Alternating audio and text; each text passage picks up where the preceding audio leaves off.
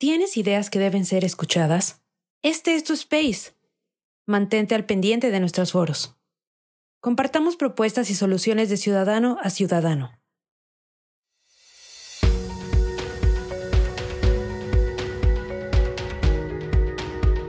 Bienvenidos al espacio de Sociedad Civil México, donde propiciamos el diálogo y el debate ciudadano. En un momento comenzamos.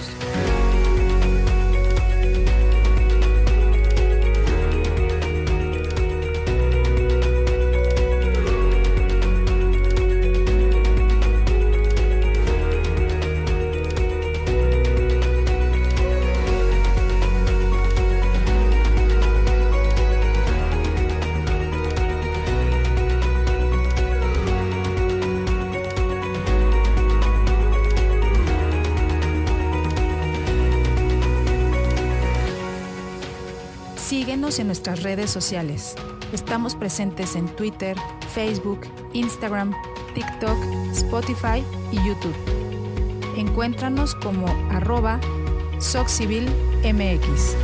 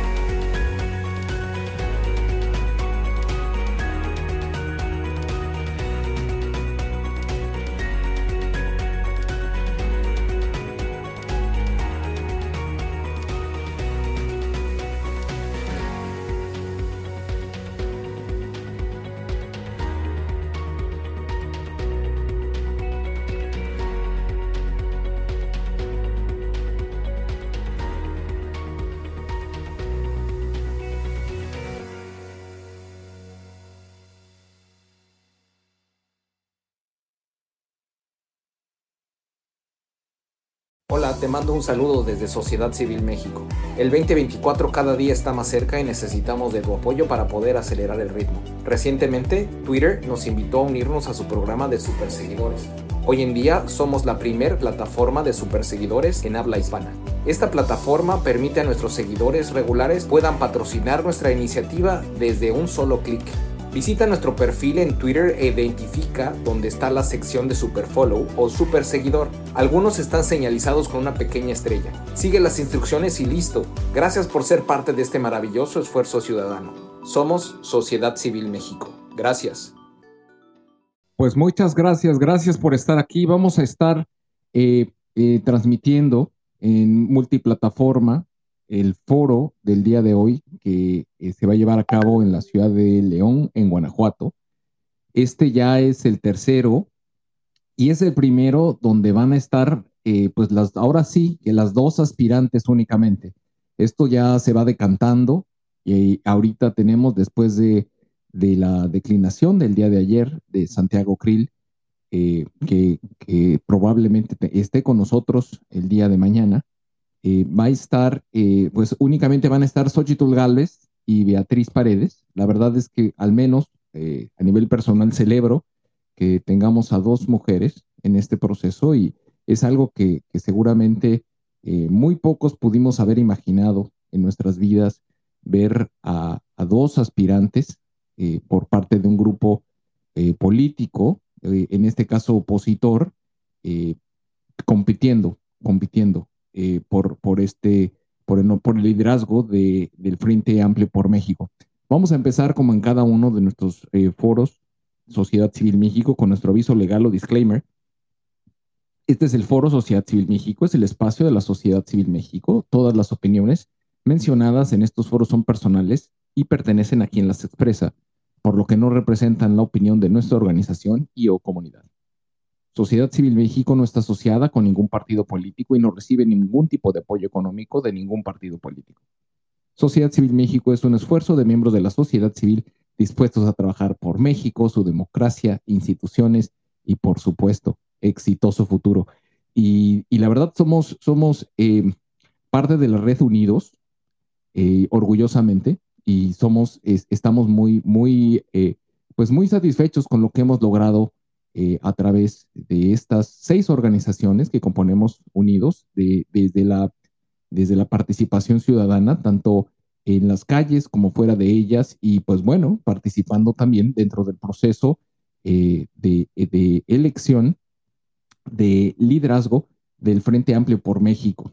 Muchas gracias. El día de hoy, como les decía, vamos a estar eh, transmitiendo multiplataforma. Les vamos a suplicar, por favor, que compartan este espacio. En la parte inferior derecha van a ver una burbujita donde pueden hacer comentarios, invitar a sus seguidores a que puedan acompañarnos. Y en la parte superior derecha hay una flechita donde van a poder compartir este espacio en sus redes sociales, grupos de WhatsApp y Telegram. Estamos al mismo tiempo transmitiendo eh, en, en, Facebook, YouTube y en TikTok. Así que, pues bueno, sin más preámbulo, antes vamos a ver eh, en, lo que, en lo que se está preparando, estamos eh, teniendo, tenemos presencia física en el auditorio, entonces esperamos también tener algunas participaciones de gente que está en León, Guanajuato, en, en, dentro de este, de este foro, para conocer, tener, tener algunas impresiones del color, lo que está sucediendo ahí.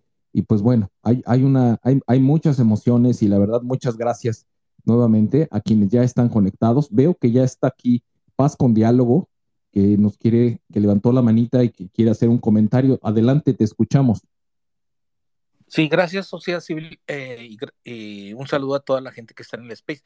Oye, eh, rápidamente yo quería, si me permitías, permitiera subir un, un tweet que de una persona que lanza una alerta para Xochitl Galvez. Es una persona de Monterrey, ya te lo había comentado, el doctor Salvador Borrego, con doctorado en Estados Unidos. Él tiene una empresa de más de 37 años y él cada lunes hace sus estimaciones, hace monitoreos, más que todo. Y normalmente le piden encuestas para que estén cucharadas y él se niega. Él dice, yo te voy a decir qué es lo que pasa para que tus asesores tomen las acciones correspondientes y luego te, te vuelvo a, monitorear para ver si tus asesores fueron asertivos o no. Entonces, él es una persona mayor, pero yo te quiero decir a ti y a los demás, imagínense dentro de 40 años, ¿van a tener más experiencia o menos experiencia? Pues obviamente los mayores pues tienen experiencia, han pasado por muchas cosas. Entonces, yo quería pedirte que si me permitías poner ese tuit allí arriba, si no, ¿Por qué no mejor nos cuentas? Cuéntanos, cuéntanos qué, qué dice y qué, a qué va este tuit, porque no, no lo conozco yo y la verdad es de que sí, sí me gustaría que lo, la información que tengamos y lo que se comparta aquí, que obviamente es a título personal. No, no, no. Eh, mejor coméntanos, coméntanos qué es lo que, de qué trata esto. No, mira, mejor como es muy, o sea, sería muy, muy truculento estarlo mencionando ahorita que está muy corto el tiempo, la gente está a la expectativa de lo que viene. Nada más te quería decir que yo tengo en redes desde hace mucho, pero lo acabo de refrescar, una propuesta. Ahí está en redes y cuando quieras la puedo compartir de tengo el, plan de paz de López Obrador, que está muy bueno, pero no lo cumplió. O sea, él está proponiendo la seguridad ciudadana, que es el estado del arte en la seguridad eh, de, en la seguridad de, los países. Es lo, lo más eh, actualizado que hay desde hace 15 años. Entonces, yo lo que hago es eh, hacer una propuesta para que todos los precandidatos o los candidatos a la República metan dentro del plan de seguridad la medición del World Justice Project. O sea, ese lo ha mencionado este Álvarez y Casa ahí en el Senado y en muchos lados desde hace 15 años lo están haciendo ellos, ya tienen mucho tiempo ya fortalecido, ya es robusto. Y entonces, ¿por qué no tomarlo en cuenta para tener una, un indicativo de cómo estamos? Claro, López Obrador lo denosta y dice que no sirve, pero no es cierto. O sea, bueno, Ahí lo comento y muchas gracias eh, a todos. Saludos. No, hombre, gracias, gracias, gracias a ti. Eh, quien tenga algún comentario respecto de, este foro, su expectativa eh, de, lo, de lo que vamos a estar escuchando el día de hoy, por favor, siéntanse con toda, con toda la confianza de poder y compartir con nosotros. Estamos, estamos ya por, por recibir la señal para poder charlar sobre estos temas. el, día, el día de hoy se, va a hablar de salud, educación y cultura y programas sociales. Eh, la intención es, en, temas de salud, es saber cuál es el plan para incrementar la vida promedio de la población. Eh, eh, estoy compartiendo retroalimentación que recibimos por parte de nuestra comunidad. Les, solicitamos que nos compartieran sus, cuáles eran los cuestionamientos, qué tipo de temas les gustaría reflejar, que se reflejaran en este foro. Y en temas de salud, el, en términos generales, la, la gente estaba, está preocupada. Durante este sexenio se ha perdido eh, años de vida promedio en la población, eh, aproximadamente entre tres y medio y cuatro años de vida promedio se han perdido. Eh, en términos de la educación, ¿cómo, ¿cómo, ligar la educación, el modelo educativo a las necesidades productivas del país? Ese es otro tema que fue muy recurrente dentro de la, información que nos, que nos mandaron eh, miembros de nuestra comunidad. Y eh, sobre los programas sociales, eh, el, cuestionamiento de, en general de nuestra comunidad fue cómo ligar los programas sociales a, a incentivos que ayuden a una mejor, a, una, perdón, es que me distraje porque oí un ruido, em, cómo ligar los programas sociales a incentivos que ayuden a la progresión de la población, mejoren su calidad de vida e incrementen su movilidad social. O sea, cómo, cómo hacer no un programa social clientelar, con una visión clientelar, como ocurre en este sexenio, sino tener programas sociales que ayuden a que la gente progrese eh, en términos de movilidad social. Temas interesantes. Estamos, tenemos ya también, eh, eh, están en, el, lo hemos mandado ya por Twitter, ya, ya hicimos, mandamos los tweets con las hojas de Google Docs, donde todo aquel que quiera participar y que quiera eh, dejar sus comentarios y preguntas para los foros siguientes en Mérida y en Guadalajara, lo puede hacer con toda, con toda, con toda comodidad. Y pues bueno, la intención es al final recibir, recibimos todos esos comentarios y utilizando eh, diferentes herramientas tecnológicas, eh, llevamos estos comentarios y preguntas a, la formulación de, tres preguntas que, se, que se, se, les manda a los organizadores para que estos organizadores durante el foro pues se les presente a los aspirantes. Eh, la intención es que la participación de la, de la ciudadanía, de la sociedad civil, de esta comunidad, pues pueda participar y hacerse presente eh, dentro de estos foros. Vamos a ir, subió María de Lourdes Rodríguez. Te quiero dar la bienvenida, María de Lourdes. ¿Cómo estás? Buenas tardes y te escuchamos. Hola, te mando un saludo desde Sociedad Civil México. El 2024 cada día está más cerca y necesitamos de tu apoyo para poder acelerar el ritmo. Recientemente, Twitter nos invitó a unirnos a su programa de superseguidores. Hoy en día somos la primer plataforma de superseguidores en habla hispana. Esta plataforma permite a nuestros seguidores regulares puedan patrocinar nuestra iniciativa desde un solo clic. Visita nuestro perfil en Twitter e identifica dónde está la sección de Superfollow o Super Seguidor. Algunos están señalizados con una pequeña estrella. Sigue las instrucciones y listo. Gracias por ser parte de este maravilloso esfuerzo ciudadano. Somos Sociedad Civil México. Gracias. ¿Estás ahí, María de Lourdes? Parece que no nos escucha. ¿Ya me escuchan? Ya te escuchamos, adelante es muy interesante las, las están muy, muy interesantes las preguntas y creo que sí es importante que haya políticas públicas que estén encausadas a que los universitarios estudien ciertas carreras que tengan futuro. En México yo fui a un congreso hace muchos años y decían, es que México está lleno de contadores y de médicos. Y es lo que más hay y, no es lo que se requiere para, para, el, para cierto plan que tengamos como país y como, como manera de desarrollarnos. Entonces, este, yo creo que sí, se debe de orientar mucho a los alumnos para que elijan algo que tenga futuro, que les dé un buen futuro.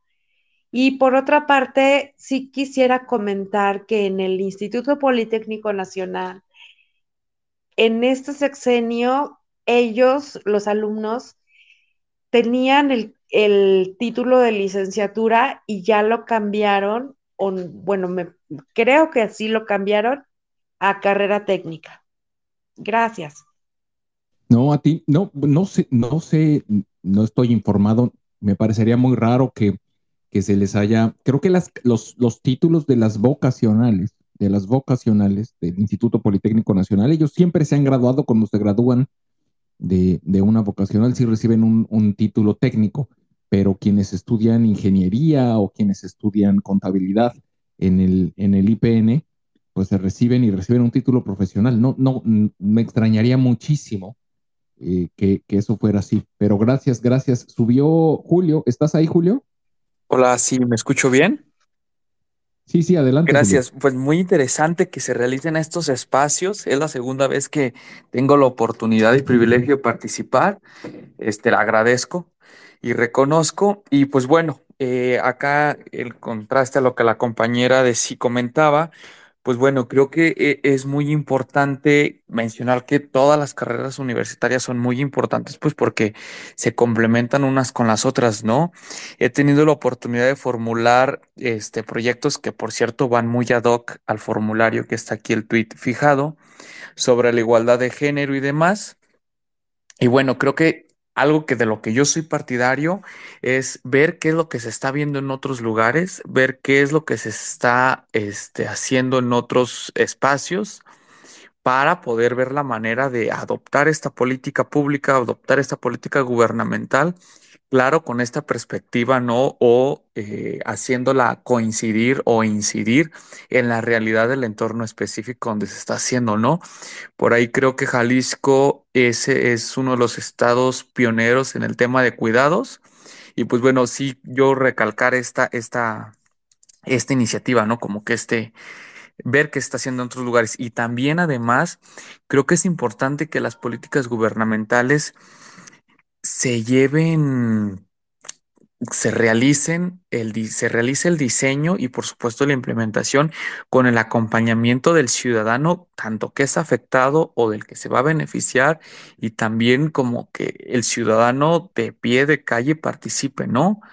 Creo que es como que primordial el poder hacer esto. Entonces, yo sí tengo como que, como ahora sí le, determinan mesas de trabajo, entonces tengo como que mucha fe en que así vaya a ser, ¿no? En, el caminar de candidato del Frente Amplio por México, ¿no?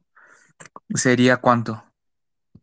No, muchas gracias. Sí, tienes razón. Aquí, aquí el tema y lo que queríamos subrayar nosotros y, la, la pregunta que se mandó para este tercer foro precisamente es cómo ligar los programas de estudio, la educación profesional o vocacional, vocacional técnica, eh, que esté ligada a, la, producción del país, ¿no? Ah, cosa de, yo creo que es, es, vamos a poner un ejemplo, y, esto se volvió medio controversial de, respecto de lo que mencionó una, una de las aspirantes, Xochitl Galvez, dentro de uno de los foros, que mencionó que el sureste había que considerar cuáles son las, pues, las prácticas y las, la cultura de, la, y las necesidades de una región y entender que no se puede globalizar o el, el, los, los, procesos de producción y manufactura en todos lados. O sea, poner una planta de Monterrey, ponerla eh, en la selva lacandona, pues,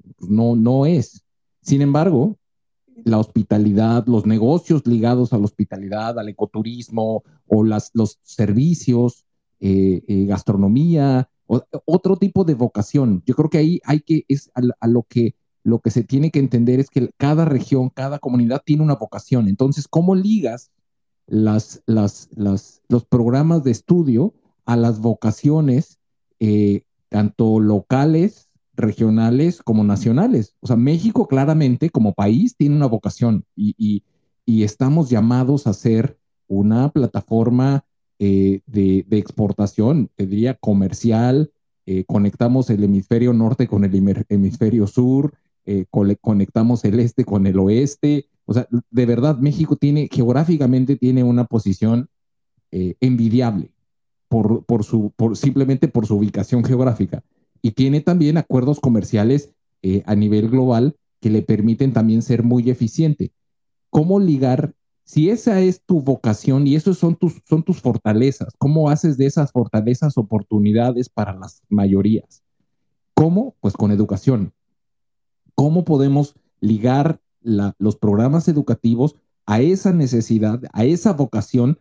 Vuelvo otra vez, y va de lo general a lo particular, del país, primero, de la región continental del país, en este caso México, del norte, del sur, del centro, cada, y, después nos vamos a nivel estatal y después nos vamos a nivel comunidad, eh, de, una comunidad, a, nivel de los estados y municipios. Yo creo que ahí es, eso es muy importante para, porque no se puede, no, yo creo que no, no, pensar que todo, todo, toda eh, existe una sociedad eh, o, una, o una, una plataforma nacional idéntica en todo el país, pues es, es, es es, está mal. La verdad hay que respetar y hay que considerar los elementos, las fortalezas y las oportunidades que presenta cada una de estas regiones. Creo que ahí es, es cómo conectar eh, esas oportunidades con los programas educativos y ser mucho más eficientes en ese sentido. Eh, subió Marcos. Marcos, ¿estás ahí? Marcos, Marcos. Eh, y estamos, estamos por, por recibir señal. Eh, yo le voy a pedir a mi ingeniero que me mande un mensaje eh, en WhatsApp, Arturo, cuando lo tengas, para poder eh, ir, ir ah, moviéndonos en, los foros. Está Marcos, ¿estás ahí? Sí, es de sociedad. Si estoy aquí, ¿puedo hablar? Sí, sí, claro, ah, adelante. gracias, buenas tardes. Eh, refiriéndote a lo que ahorita se está comentando de cómo ligar la educación hacia los jóvenes para que puedan tener una diversidad, tiene que tomarse en cuenta, entre otros factores, no es el único factor, pero es muy importante, cómo son los mercados, cómo es el volumen de negocios actual, cuáles son los nichos y cuáles son los nichos potenciales, cuáles son los mercados que están creciendo cuáles pudieran ser los nichos potenciales. Eh, tiene que ver con legislaciones, tiene que ver con planes de negocios de otros países, como aquí el ejemplo de Tesla, por dar, un ejemplo. Este, reitero, es en función de que ahí se van a requerir ciertas carreras a nivel eh, corto plazo, mediano plazo, va a ir cambiando poco a poco porque ya la cuestión energética va a tener una variación, se espera. En el ámbito minero, por ejemplo, lo que viene siendo el litio, el desarrollo de baterías, el desarrollo de eh, cómo almacenar energía, igual la parte de hidrógeno para eh, poder hacer conversiones en los motores que actualmente son diésel en el ámbito minero. Refiero al ámbito minero porque tengo algo que ver con ese ámbito eh, pero a final de cuentas, de manera general, tiene que ver con el saber la estadística del volumen de negocio de las cosas y los negocios potenciales, los cambios, las políticas hacia dónde van dirigidas. Y de esa manera la educación tiene que ir también persiguiendo eso. Y ahí cada región pues va a ir determinando lo suyo. Y por eso yo de alguna manera, sin decir que de manera absolutista, eh, creo que se debe dejar la educación privada de una manera más libre, donde el Estado no intervenga. Insisto, no de manera absolutista, pero sí dejar eh, a lo que es la iniciativa privada, la educación privada libre, eh, a efecto de que no tenga el más personas que estén involucradas en diseñar esa nueva educación no tengan una caja de donde no puedan salir, sino que la creatividad educativa, el diseño de esa educación se libere y se creen nuevas formas de hacer las cosas. Esa parte a mí me parece fundamental.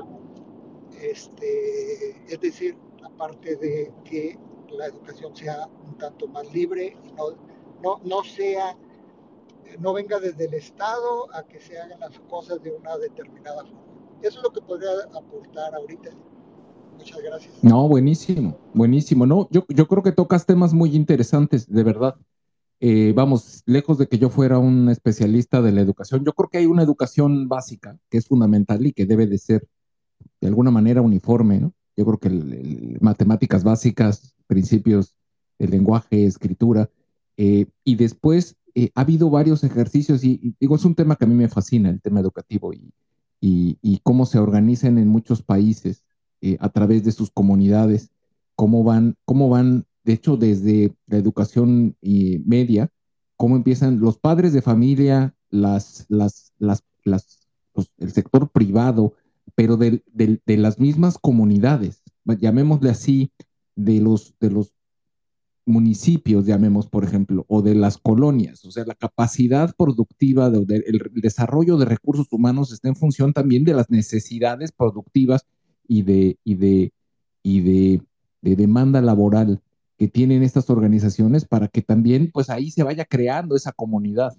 que, pueda, que puedan crecer, florecer esas empresas y que al mismo tiempo, pues bueno, la gente que, vive en esas comunidades y que se desarrolla, pues tenga oportunidades profesionales de desarrollo también, ¿no? Entonces, creo que es un tema que a mí sí creo que hay que pensarlo. La otra vez, en, alguno de estos espacios que hemos tenido donde hemos hablado, la verdad es que hemos hablado infinidad de temas eh, y hemos discutido eh, muchas, muchas iniciativas. Alguien y hablábamos sobre quizá tener un órgano, algo así como un INE, eh, un INE donde haya claramente representación de la ciudadanía, una representación del sector privado, que al final de cuentas son los empleadores, y haya una, y, vamos, y yo podría incluso ligar ahí hasta, hasta de, de, los, los, los, que producen, o sea, las entidades educativas para a partir de ahí generar esos planes de estudio que puedan tener la flexibilidad eh, profesional y que permitan crear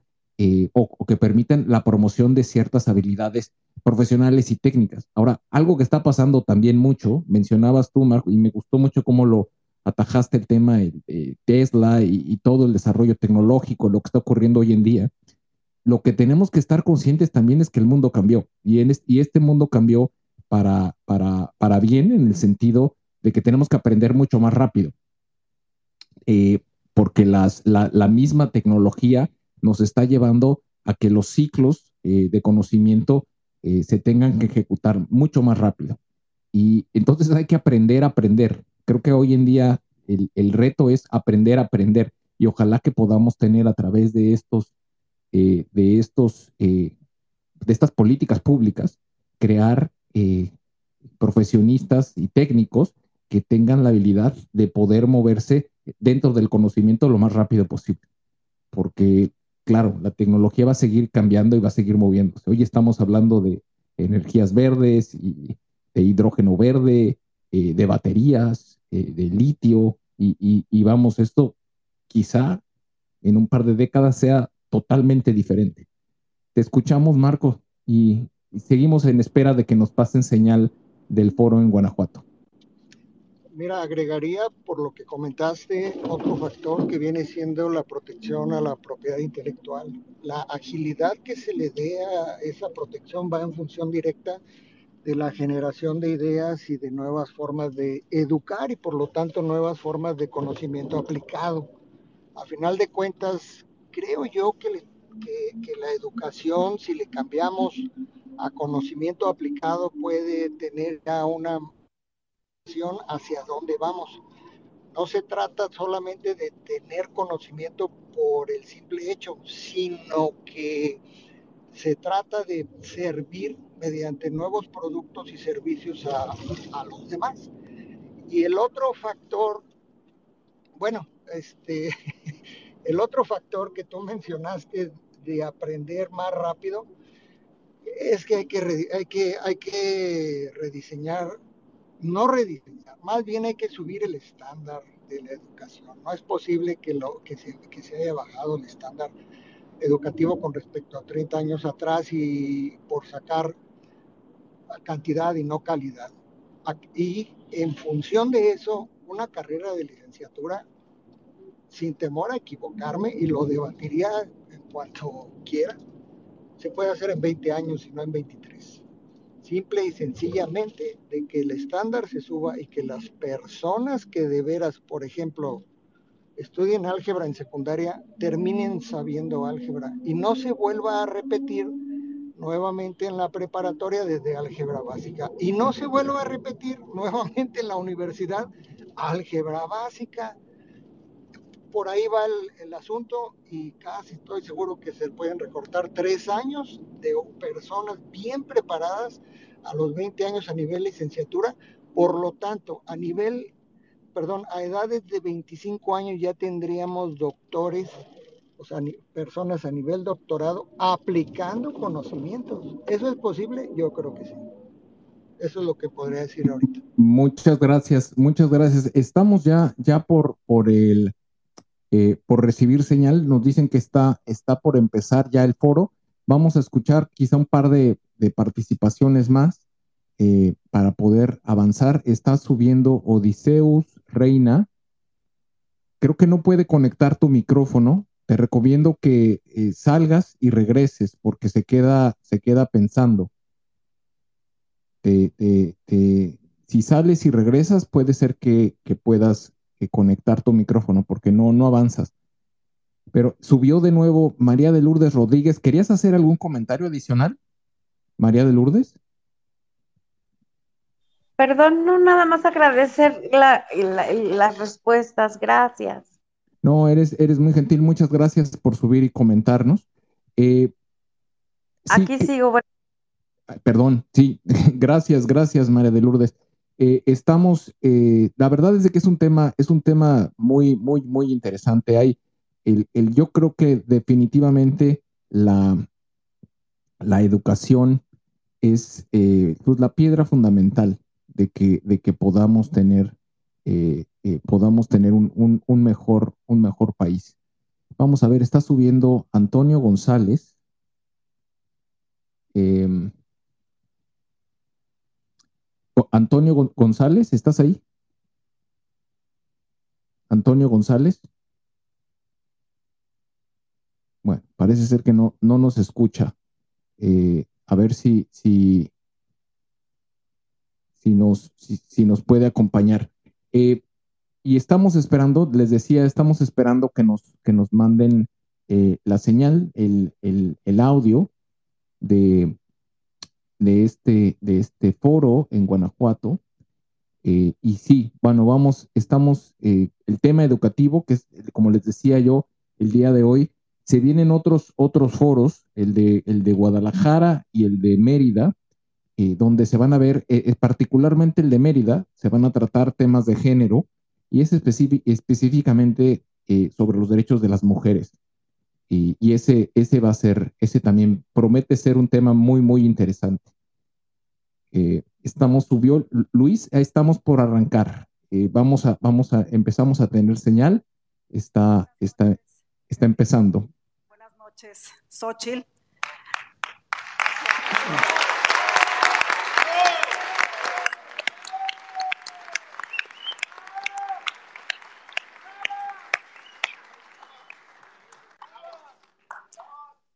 Buenas noches al público que nos acompaña aquí en la pujante ciudad de León, así como a quienes eh, nos están siguiendo a través de las distintas plataformas.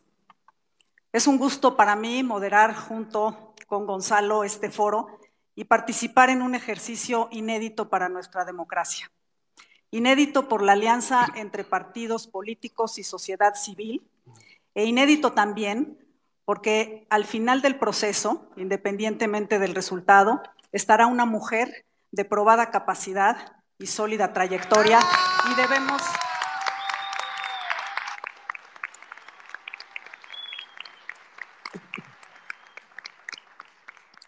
Y debemos felicitarnos por ello. Antes de pasarle la palabra a Gonzalo y dar inicio a este foro, eh, permítanme comentarles la dinámica. Cada una tendrá tiempo para hacer eh, su planteamiento inicial y después abordaremos los tres temas de esta noche, salud, educación y programas sociales. Cada bloque temático se divide en dos partes. En la primera, cada una de ustedes tendrá una bolsa de tres minutos para utilizarla libremente. En la segunda parte tendremos preguntas de la ciudadanía, de especialistas y de los moderadores aquí presentes. Al final, cada una tendrá nuevamente un espacio para dar su mensaje de cierre. Con esto, yo le paso la palabra a Gonzalo. Muchísimas gracias, Verónica. Eh, un saludo afectuoso y felicitaciones a Beatriz Paredes, a Xochitl Galvez. Felicidades a los organizadores, las organizadoras del Frente Amplio por México y a todas y todos los que han estado en este proceso ahí arriba. Este ejercicio ya es parte integral del proceso democrático del país. Pasemos inmediatamente al primer bloque en donde cada una de ustedes tiene tres minutos eh, para hablar en general de estos tres temas y le damos la palabra en primer lugar por sorteo a Beatriz Paredes. Tienes hasta tres minutos, Beatriz, qué gusto.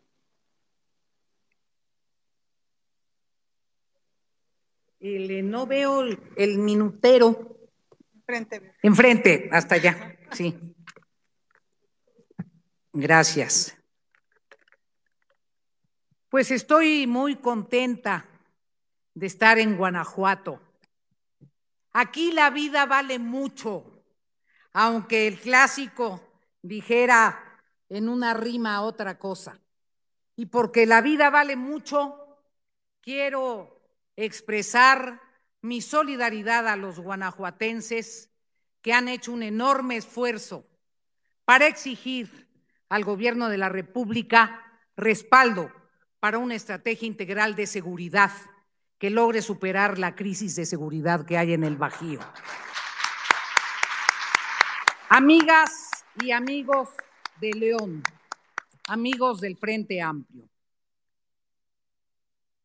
difícilmente hubiésemos podido imaginar tal destrucción de instituciones después de que un titular del Ejecutivo juró proteger y hacer velar la Constitución. Hay un sustrato, la falta de respeto a la función pública, la falta de valoración de la función de gobierno.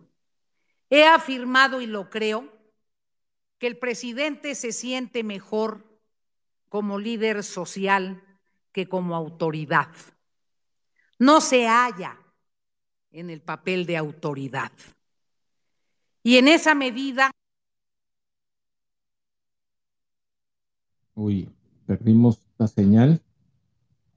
Eh, Arturo, perdimos la señal de audio. los requisitos para ser funcionario, al desaparecer las oficialías mayores, al concentrar las adquisiciones y con eso provocar la crisis de adquisición de los medicamentos.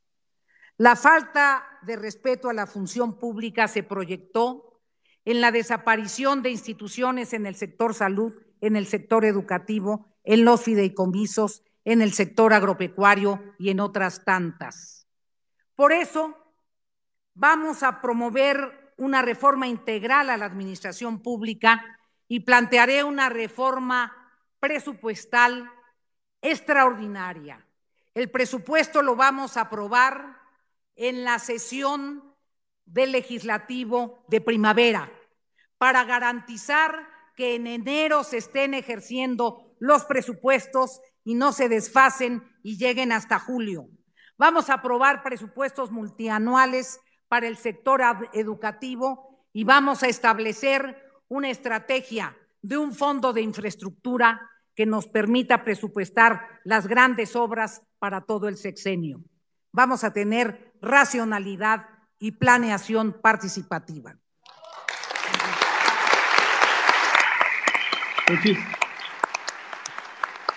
Muchísimas gracias, Beatriz. Eh, Galvez, tres minutos, muchas gracias. Muy buenas noches, tengan todas y todos ustedes. Saludo con mucho gusto a Gonzalo y a Verónica por estar aquí. Y saludo a todos los que nos siguen en las redes sociales. Eh, qué gusto estar en Guanajuato, que además de ser la capital del calzado, es un estado que le ha cumplido a los guanajuatenses con el tema de salud. Es el mejor estado en materia de salud. Felicidades. Quiero, quiero aprovechar este espacio para mandarle un saludo a Santiago Krill, agradecerle las enormes palabras de generosidad hacia una persona, hacia mi persona, y por reconocerle su patriotismo, su amor por México y seguir apoyando este Frente Amplio por México. Mi querida Beatriz, muchísimas gracias. Me encanta seguir contigo en estos foros y que juntas podamos aportarle nuevas ideas a todo nuestro país. La cuarta transformación resultó ser una destrucción de cuarta. Miren que quitar el seguro popular que ha dejado a 50 millones de personas sin atención de salud. Quitar las escuelas de tiempo completo. 20 mil escuelas fueron eliminadas. Las estancias infantiles. ¿Qué les hacían las estancias infantiles? Hace poco estuve aquí en León, donde me decían los zapateros que capacitan a las mujeres, pero que luego no pueden integrarse al trabajo porque no hay estancias infantiles los comedores comunitarios donde gente de bajos recursos iba a comer, los apoyos al campo. Es increíble el destrozo que hay en el campo en materia de apoyos. Miren, un programa de infraestructura para los pueblos indígenas que permitía seguir ampliando los servicios prácticamente desapareció. el Sistema Nacional de Compras de Medicamentos lo destrozaron y hoy es la causa que hayan muerto más de 100 mil personas por diabetes, más de las 800 mil personas por COVID y otras 100 mil por enfermedades cardiovasculares. Las becas para los jóvenes, tanto de deporte como de ciencia y tecnología. El golpe que le dieron a CONACID es inaceptable. Como si fuera poco, quitar el fondo para emprendedores, si lo que este país necesita son empresas. Creo que tenemos que regresar a esta estrategia. El Sistema Nacional de Vacunación prácticamente desaparecido. Pasamos de 90% de cobertura a 30%. Y algo que nos hacía sentir orgullosos era el cine mexicano. Con la desaparición del Fidecine hoy es más difícil. Lo primero que tenemos que hacer es detener esta destrucción y para ello tenemos la responsabilidad de mantenernos unidos y ganar. Cuando la victoria sea nuestra, vamos a recuperar todas estas instituciones. Muchas gracias.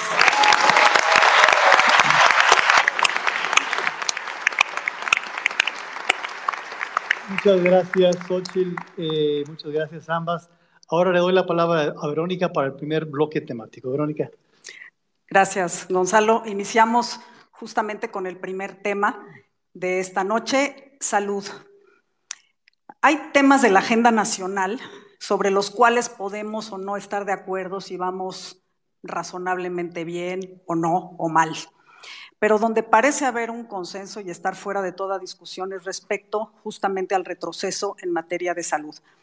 Y solo pongo sobre la mesa tres datos que nos arroja la información pública más reciente. El primero, el descenso de la esperanza de vida al nacer sin contar el efecto de la pandemia que claramente impactó a todo el mundo, en México estamos perdiendo años de vida por padecimientos tratables como las enfermedades del corazón y la diabetes. En segundo lugar, la caída en la cobertura de servicios de salud, como ya lo mencionaban. 39% de la población, más de 50 millones de personas, expresa no tener acceso a estos servicios. Estos son 30 millones más que en 2018 y casi 15 millones más que en 2020. Son personas que se quedaron sin acceso a consultas, medicinas, tratamientos o cirugías. Y el tercero, el aumento en el gasto de bolsillo. El gasto en medicamentos y consultas médicas venía a la baja, pero hoy se han casi duplicado las familias que incurren en gastos empobrecedores o peor aún, catastróficos para atender a algún enfermo en la familia y particularmente esto impacta a los hogares de ingresos más bajos. ¿Consideran ustedes que es posible revertir este panorama? Y con esto abrimos este, esta nueva eh, etapa. Tienen la bolsa de tres minutos cada uno, cada una de ustedes para utilizar libremente. Y comenzamos contigo, Xochitl. Muchísimas gracias. Yo sí creo que es posible revertir este desastre. Por eso yo estoy proponiendo crear un sistema universal de salud. Hoy tú prácticamente, sin importar dónde vivas, puedes ir a una escuela pública y cualquier persona puede ir a la misma escuela pública. Necesitamos que los hospitales, pues cualquier persona, sin importar si está en el seguro social, si tiene trabajo formal o si no tiene trabajo formal, pues que pueda acceder a un hospital público que tenga infraestructura de calidad, pero que también le den mantenimiento, porque ya vimos lo que ha pasado con los elevadores en los hospitales, donde podamos realmente darle a todas las personas un servicio de calidad de salud. ¿Y de qué sirve tener hospitales médicos si no hay medicamentos? Que es algo que lo que hemos visto que está fallando durísimo en el país y en un momento hablo de eso. Gracias. Gracias, Xochitl.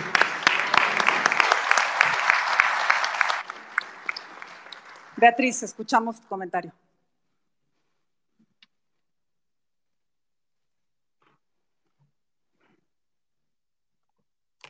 Es una bolsa de tres minutos, ¿no? Libremente. Gracias. Tenemos que revertir el desastre en materia de política de salud necesariamente porque es evidente la incapacidad de esta administración y la inmoralidad de esta administración en materia de salud. Los datos falseados en la primera etapa del COVID fueron dramáticos. El ocultar el número real de fallecimientos, el eh, suponer que utilizando imágenes se podía prevenir la salud, el ridiculizar a la ciencia le hizo un enorme daño a nuestra sociedad. En el continente, solo Brasil y México alcanzaron esos niveles de fallecimientos. En paralelo, desaparecieron el Seguro Popular. En paralelo, reventaron la estrategia de vacunación, habiendo sido un país ejemplar en materia de vacunación.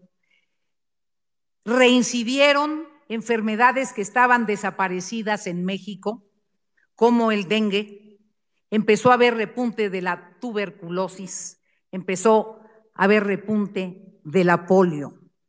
Tenemos que plantearnos, ya se dijo, una estrategia de salud universal, empezando, desde luego, por garantizar acceso efectivo a los servicios de salud. Y esto supone privilegiar la atención primaria.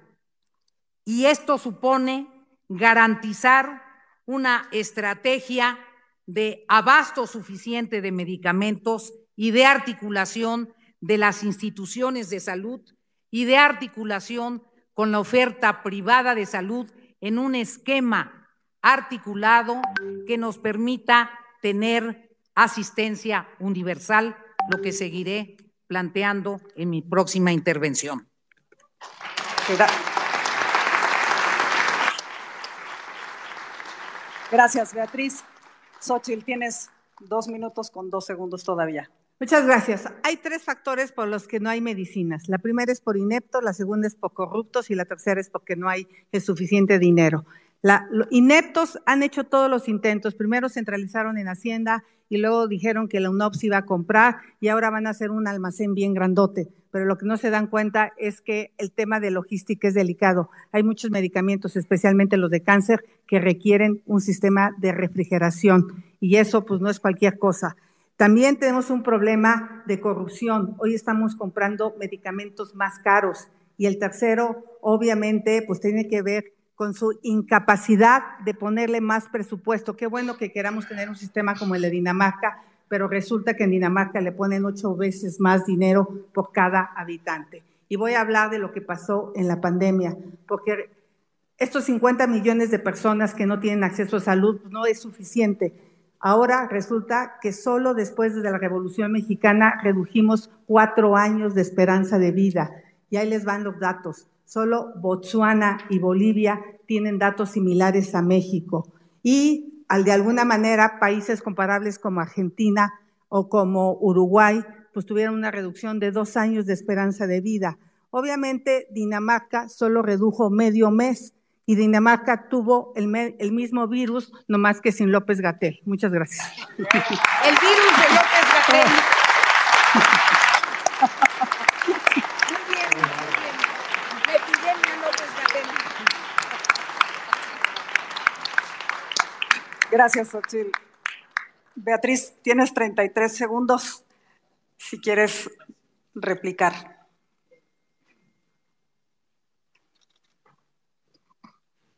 Más que replicar, quiero saludar. La epidemia López Gatel es una aportación.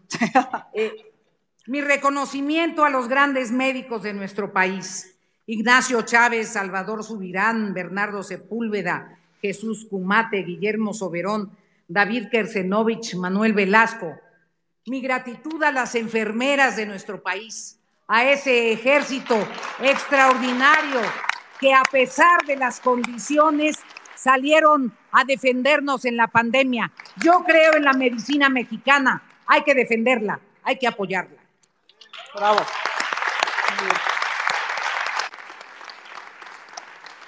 Xochitl, sí, tienes 35 segundos todavía. Muchas gracias. Me sumo a la felicitación de Beatriz a todos los médicos, pero de las cosas que a mí me parecen más inaceptables de lo que pasó con la desaparición del Seguro Popular fue la eliminación de los gastos catastróficos. Cáncer de mama, cáncer cervicuterino, cáncer de niños. Es una historia donde los papás tienen que ir y venir. Aquí hay un caso de Alexander en Querétaro, donde en el, en el Instituto Nacional, que es federal, le dijeron, váyase a su casa, llévese su receta, 56 mil pesos cada medicamento. Qué bueno que el sector salud de Guanajuato le suministró los medicamentos porque el gobierno federal no lo hizo.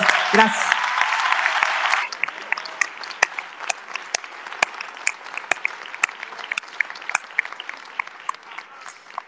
Gracias, Xochitl, gracias a ambas. Y ahora pasamos a la segunda parte de este bloque y eh, tenemos preguntas ciudadanas que nos han pasado aquí y esta pregunta va para Beatriz Paredes, con un minuto para contestar. ¿Será posible promover el uso de la tecnología en la telemedicina como medio para expandir el alcance de servicios de salud?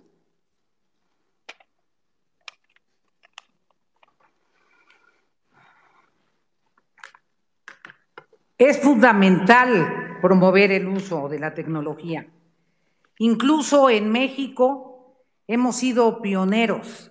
Hay que recordar que la primera operación de corazón abierto se hizo en México y se transmitió a través de televisión a los grandes centros de operaciones de coronarias en el mundo. Y para las zonas rurales, es muy importante el que se pueda dar la posibilidad de asistencia médica y de prevención. Y además sería fundamental en el uso de medicina preventiva.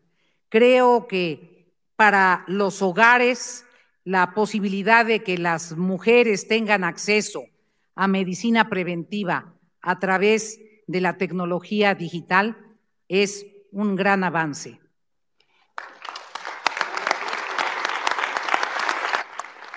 Muchas gracias, Beatriz. Pasamos ahora a las preguntas de especialistas y tenemos esta pregunta para Xochitl Galvez. Dice, el factor más importante para un sistema de salud de calidad es contar con personal calificado, médicos, enfermeros, personal de laboratorio y demás, pero esta administración los ha agraviado, castigando sus sueldos, exigiéndoles pagar de su bolsillo instrumental y medicinas faltantes, escatimándoles equipo de protección durante la pandemia e incluso negándoles acceso a vacunas contra COVID. ¿Cómo apoyar y dignificar la labor del personal de salud? Primero todo mi reconocimiento nuevamente a todos los héroes que estuvieron durante la pandemia. México tiene el penoso primer lugar en muerte de médicos y enfermeras en el mundo. Otra vez, Hugo López Gatel fue incapaz de proteger al personal de salud. Yo creo que una manera de reconocerlo primero es dejar de contratar médicos cubanos. En nuestro país tenemos suficientes médicos mexicanos y si hacen falta especialistas, lo que tenemos que es ampliar el número de becas para estos médicos residentes hay más capacidad para poner médicos residentes y también propondría que al menos le paguemos la misma beca de jóvenes construyendo el futuro a los médicos residentes, porque es una miseria. Tenemos que darle a todos los médicos la posibilidad de tener un mejor salario, porque muchos tienen que duplicar o hasta triplicar turnos. Entonces creo que es muy importante el salario. Gracias. Muchas gracias, Xochitl. Continuamos con las preguntas de los moderadores. Gonzalo.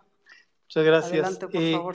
Voy a hacer una pregunta a, a Beatriz y otra a Xochitl, primero a Beatriz, de temas que ya han tocado, pero que a lo mejor vale la pena profundizar, porque son temas eh, que, su solución no siempre es tan sencilla. La primera es como de largo plazo, Beatriz. Eh, el sistema de salud siempre ha estado fragmentado, la verdad, y hoy, y hoy más, porque se puso en la Constitución que debe estar fragmentado. Por ejemplo, el INSABI está en la Constitución y ya no existe el INSABI. Fue un movimiento muy, muy, muy malo, ¿no? Entonces, ¿qué hacer en concreto, Beatriz?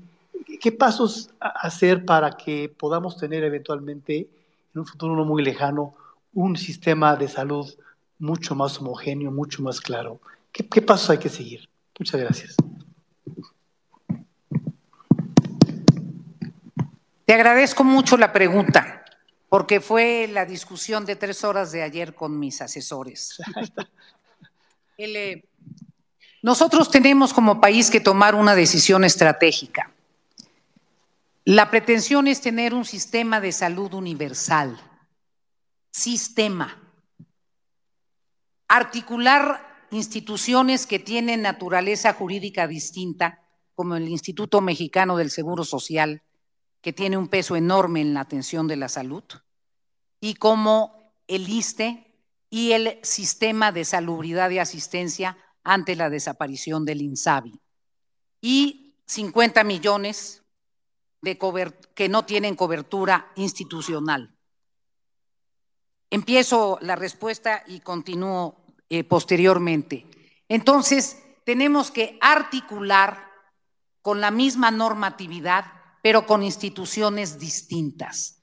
Si pretendemos uniformar, nos vamos a tardar todo el sexenio y después de esta destrucción vamos a volver a retrasar la atención de la salud. Muchas gracias, eh, Beatriz.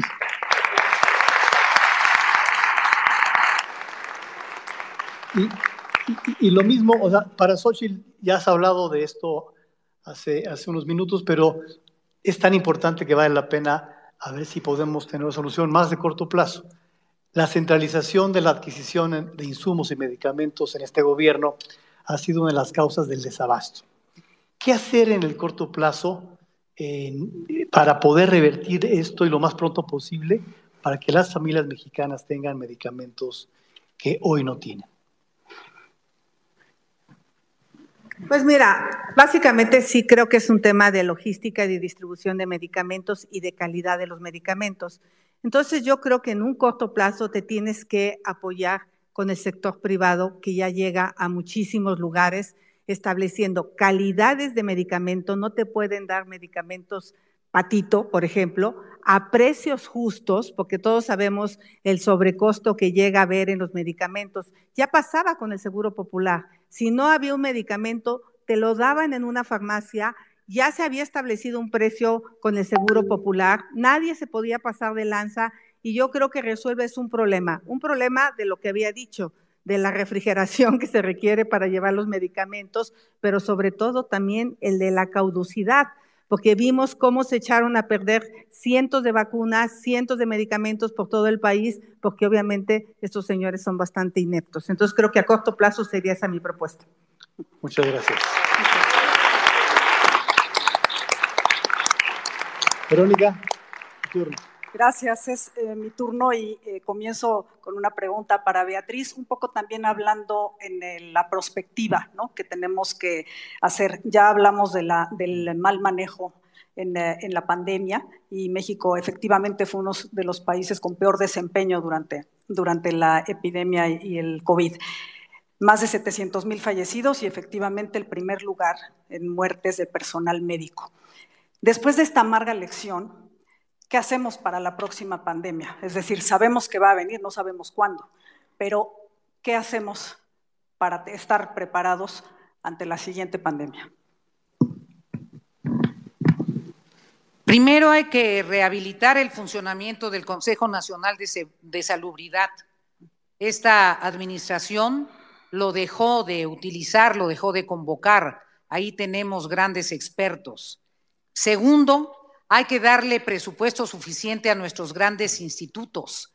México tiene institutos especializados del más alto nivel en Latinoamérica y al inicio de esta administración les dejaron de dar 1.200 millones de pesos a los institutos. Hubo renuncias en masa eh, de titulares de áreas estratégicas. Tercero, es indispensable que haya más investigación y articular la investigación con los grandes centros de investigación. Pero si el CONACIT limitó las becas para hacer investigación con centros del extranjero en la hipótesis de que son neoliberales, pues es dramático. Y cuarto, hay que tener prospectiva y vacunas oportunamente. Muchas gracias. Ahora mi pregunta para Xochitl Galvez es sobre un tema que me parece crucial, la salud mental.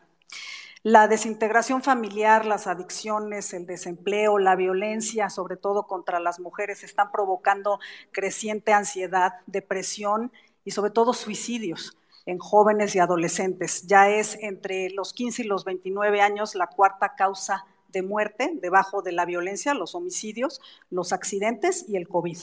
Entonces ya si quitamos las muertes por COVID, ya es la tercera causa. Se han cerrado, sin embargo, hospitales psiquiátricos y no hay medicamentos para los pacientes que los necesitan. ¿Cómo dar respuesta a este gran reto?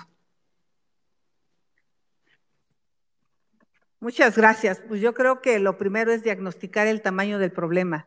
Ni siquiera hemos podido saber qué pasó en las familias después de la pandemia.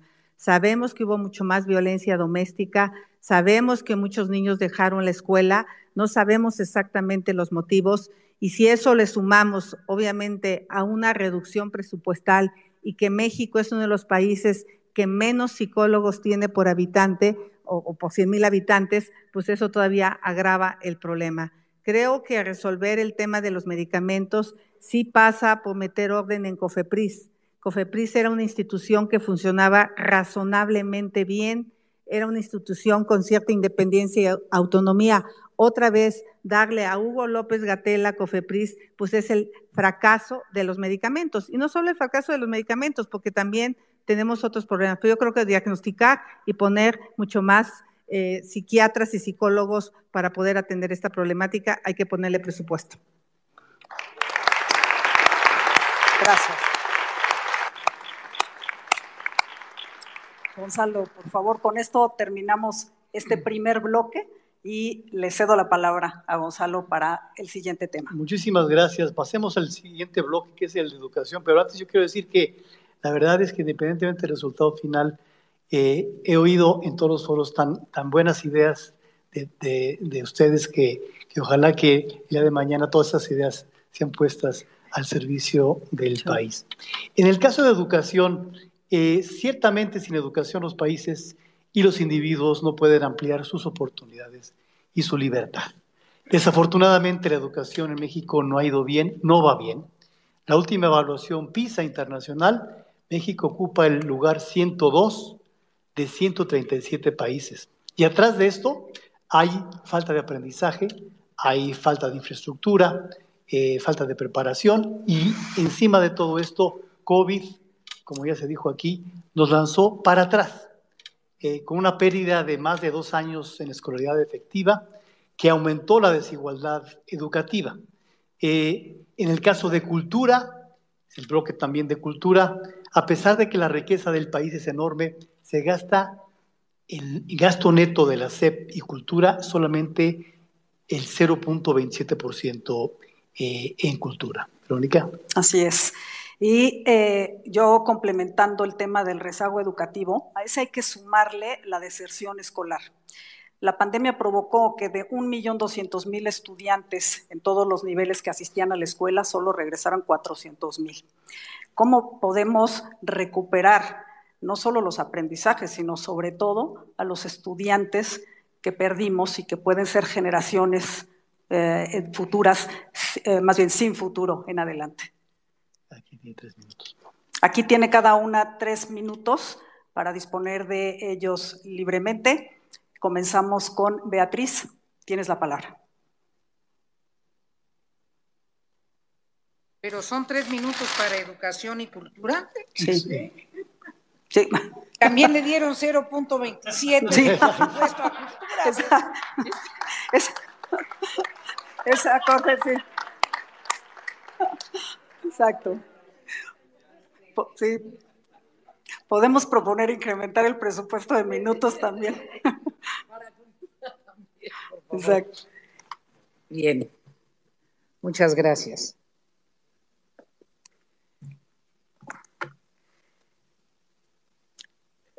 De previo y especial pronunciamiento, saludo a José Luis Romero Hicks, mi respeto por su conocimiento de la educación y su aportación a la educación de nuestro país.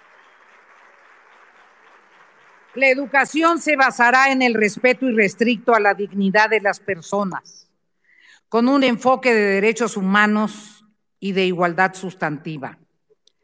Por el respeto irrestricto a, a la dignidad de las personas y especialmente a la dignidad de los niños, rechazo categórico a los nuevos libros de texto gratuitos.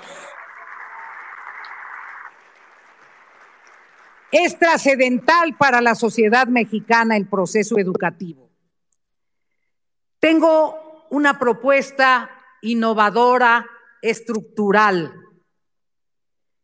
Diez años de educación básica, integrando los seis años de primaria, los tres de secundaria y un año de preescolar, que nos permita que el nivel básico de nuestro pueblo se incremente a 10 grados. Primarias de tiempo completo en todas las zonas con necesidades de nuestro país en el curso de los seis años en un proceso paulatino.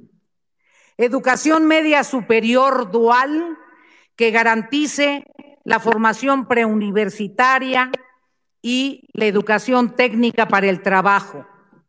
Educación universitaria, superior y tecnológica vinculada al desarrollo regional y al aprovechamiento pleno de nuestras potencialidades como país, ligada al siglo XXI, conectividad generalizada en todo el sistema educativo, enseñanza de tecnología, una visión para aprovechar la educación virtual y el aprendizaje a distancia, una estrategia de educación especial que atienda a nuestros niños que tienen discapacidad o que tienen potencialidades de genio y fortalecer a la educación indígena en nuestro país.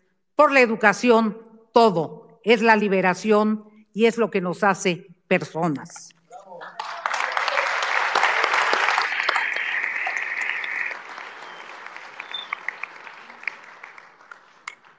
Muchas gracias, Beatriz. Xochitl, por favor, tienes tres minutos. Yo, quisiera profundizar en el tema de las escuelas de tiempo completo. A mí me parece que para tener escuelas de tiempo completo se requiere una inversión grande y México se la merece. Si no invertimos en educación, entonces ¿en qué, en qué vamos a invertir? Primero hay que tener igualdad salarial. No es posible que los maestros que cobran a nivel federal tengan un salario y los maestros que cobran a nivel estatal tengan otro salario. Necesitamos tener infraestructura de calidad. No hay manera que un niño estudie si se está asando. Techos y paredes térmicas, necesitamos que haya agua y baños en todas las escuelas, necesitamos energía eléctrica, ya hoy si no, no, llega, por lo menos celdas solares, un mobiliario confortable, vemos a niños todavía estudiando en tronquitos, necesitamos tener computadoras e internet, internet para todos. Eh, de alguna manera, creo que si logramos esto, yo me comprometo a recuperar todas las escuelas de tiempo completo. Y voy a hacer una segunda propuesta. La segunda propuesta que quiero es tener una escuela adicional para los jóvenes de secundaria y preparatoria que están en condiciones de riesgo. Necesitamos que estos jóvenes vayan a actividades artísticas, deportivas, tengan la posibilidad de tener capacitación en habilidades digitales, competencias laborales. El tema de los jóvenes, si no logramos quitárselos a la delincuencia organizada, no va a haber futuro para ellos. Entonces, en ese sentido, estaré yo trabajando en un programa específico donde todos los jóvenes de secundaria y preparatoria en zonas de riesgo puedan ir a centros deportivos, a centros culturales, a empresas inclusive para tener esta formación dual. Muchas gracias.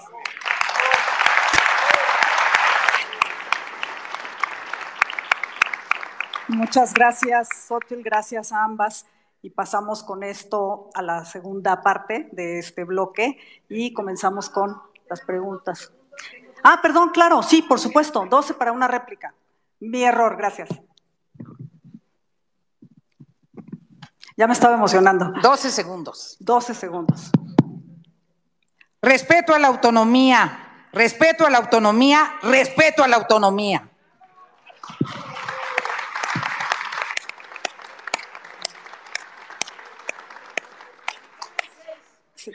Sí, seis. seis. Lo puedes dejar para una contra réplica.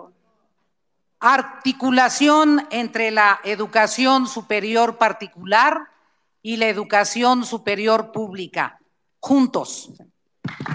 Gracias, sí. Xochitl, sí, tienes un minuto y un segundo. Muchas gracias. Pues para mí un tema de desigualdad actualmente es el que no hay acceso a Internet en todo el país. Quitaron lo que había y no han logrado poner nada. Entonces, tú puedes tener Internet en las comunidades más apartadas para tener educación a distancia y así resolver el problema del rezago de COVID, donde muchos jóvenes no aprendieron. Podemos tener telemedicina, pero también podemos tener educación a distancia, eh, podemos tener trabajo a distancia. Imagínate un niño que le enseñamos código. Ese niño puede trabajar desde su casa, así está en la Sierra Norte de Puebla. ¿Cómo es posible? Pues gracias a los, a, los satélites de órbita baja.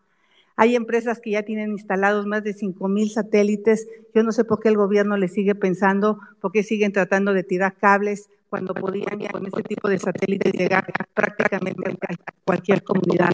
Yo el compromiso que haría sería que busquemos que todas las comunidades del país tengan en sus escuelas. Gracias.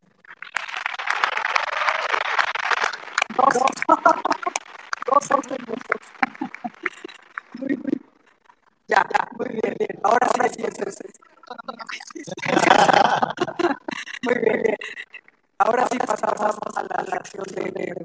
Sí, también este, una acción de preguntas, que es el, tema que tiene. Y la pregunta es una pregunta ciudadana sobre este tema de la, la, la bolsa y la pregunta que alguien nos, envió y dice, es una sola pregunta para, para Tienes un minuto para.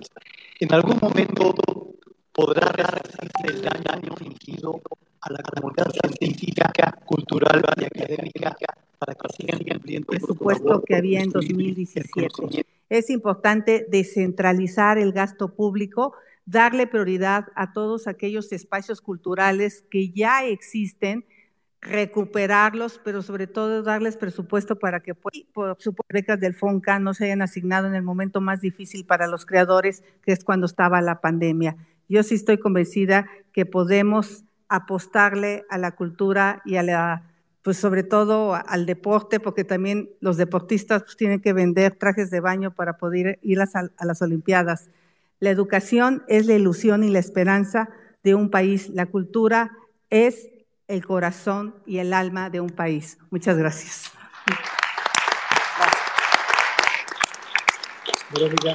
Gracias. Tenemos otra pregunta ciudadana, aquí aleatoriamente, y esta pregunta es para Beatriz Paredes, con un minuto para responder. ¿De qué manera se puede reinsertar al país en un sistema educativo que privilegie la educación de calidad en los procesos de docencia y aprendizaje?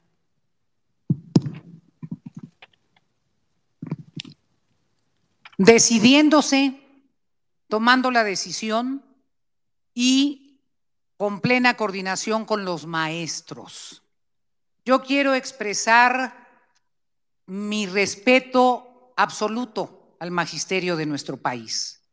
Los maestros y las maestras de nuestro país han generado un sistema educativo extraordinario en comparación a los sistemas existentes en América Latina, sin respaldo suficiente para la educación normal, con escasísimos presupuestos para la formación docente, escamoteándoles las prestaciones, los maestros de México han cumplido por su vocación pedagógica, cambiándoles los programas de estudio sin incorporarlos en la educación.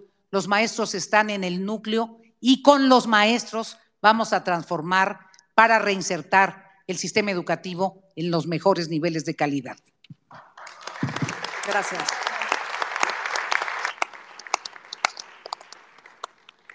Bien, ahora a continuación vienen eh, un par de preguntas eh, mías para los dos y después de Verónica.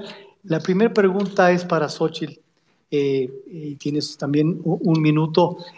A ver, ¿qué hacer para reponer la enorme pérdida de aprendizaje que nos dejó el COVID y que amplió la desigualdad?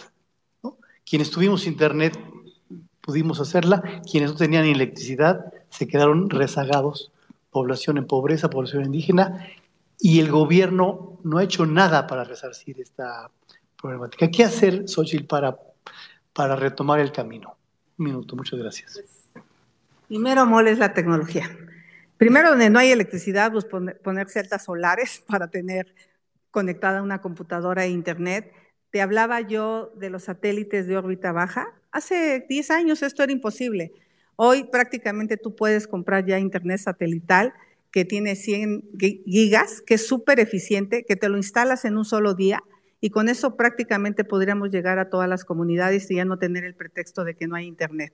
Con eso podríamos crear una evaluación de cuál es la situación de los niños a través de un primer examen de evaluación.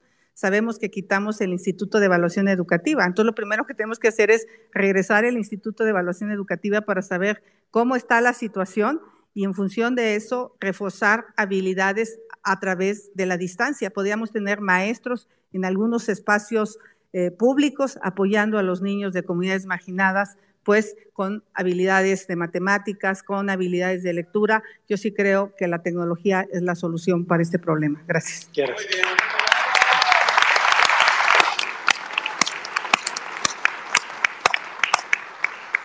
Ligada a la anterior, y casi nos leímos la mente, una pregunta para Beatriz Paredes. Si no evaluamos, no sabemos a dónde vamos.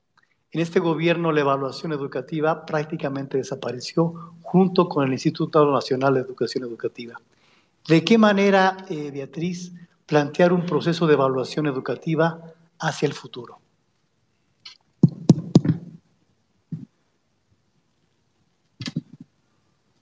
La evaluación es un asunto de corresponsabilidad en el proceso educativo. Los más interesados en la evaluación son los propios educandos. Eso les permite saber cómo va su aprendizaje. Los padres de familia, para saber cómo van aprendiendo los niños. Los maestros, para darse cuenta del fruto de su trabajo. A mí me parece que es absolutamente posible de concertar un proceso de evaluación porque le permite al proceso educativo ser fructífero. Lo que importa es que no sea punitiva la evaluación. Lo que importa es que sea el instrumento de desarrollo del proceso educativo cualitativamente. Y en ese sentido, tiene que ver con la habilidad de cómo construyes el sistema educativo. Muchas gracias, eh, Beatriz.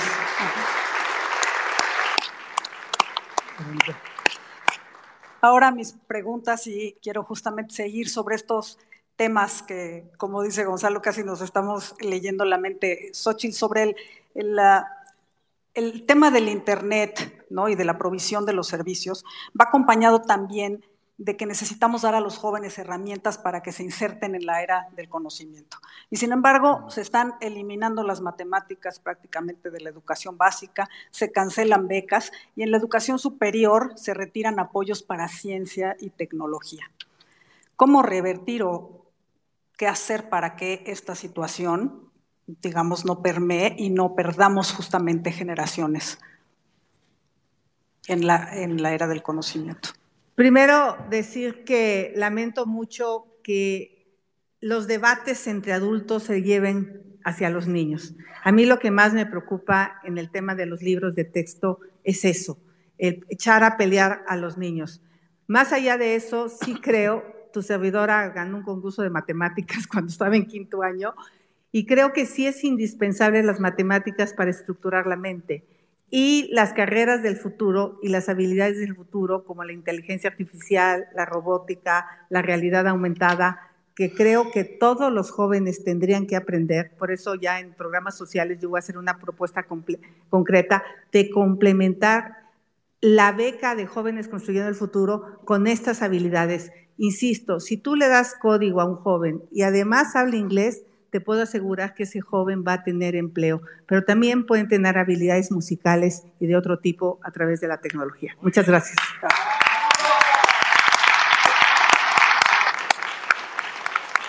Gracias, Xochitl. Mi pregunta para Beatriz, y justo va porque sé que el tema de la cultura es algo eh, importante y yo soy una convencida de que eh, con las artes, ¿no? la, música, la literatura, el teatro, el cine, se pueden cambiar vidas. Y sin embargo, el gasto público en cultura se ha reducido a su mínima expresión en los últimos años. Y nada más les doy un dato de la organización Fundar, que en el presupuesto federal del 2022, la, la partida para la promoción y desarrollo del béisbol, no del deporte, del béisbol, fue 3.5 veces mayor que el programa de apoyos a la cultura que distribuye recursos para proyectos culturales en las entidades federativas. ¿Qué opinión te merece esto y qué lugar debe tener la cultura en las prioridades de gasto?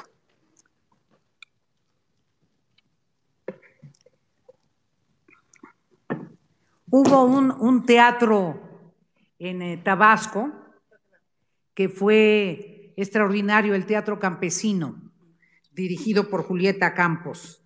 Evidentemente, el joven López Obrador no era aficionado al teatro, y sí al béisbol, porque si hubiera sido aficionado al teatro, otro destino hubiera sido el de ese presupuesto.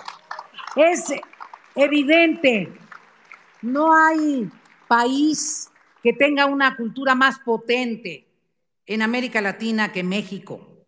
La fuerza de nuestra cultura salta a la vista en las callejuelas de Guanajuato.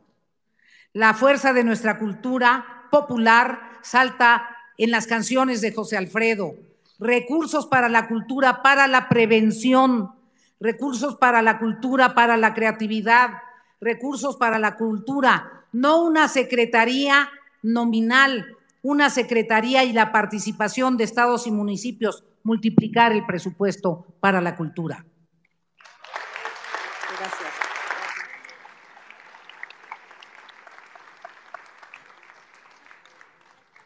Muchas gracias, Beatriz. Gracias a ambas. Y con esto cerramos este segundo bloque y pasamos Muchas gracias, al siguiente tema. Vamos al último bloque. El bloque fue denominado eh, programas sociales. En el Foro de Monterrey ustedes ya hablaron de pobreza y desigualdad, y en esta ocasión eh, lo que me parece que tenemos que hacer es profundizar en el tema a partir de una reflexión de los programas sociales. Eh, a ver, en toda política social debe haber programas sociales que compensen, que asistan, que impulsen a aumentar las capacidades de los hogares. En México hemos tenido programas sociales por varias décadas hemos discutido con varios de los que estamos aquí. Eh, unos de ellos han probado ser adecuados, otros programas no han servido para mucho. Eh, ha habido ocurrencia, ha habido duplicidad.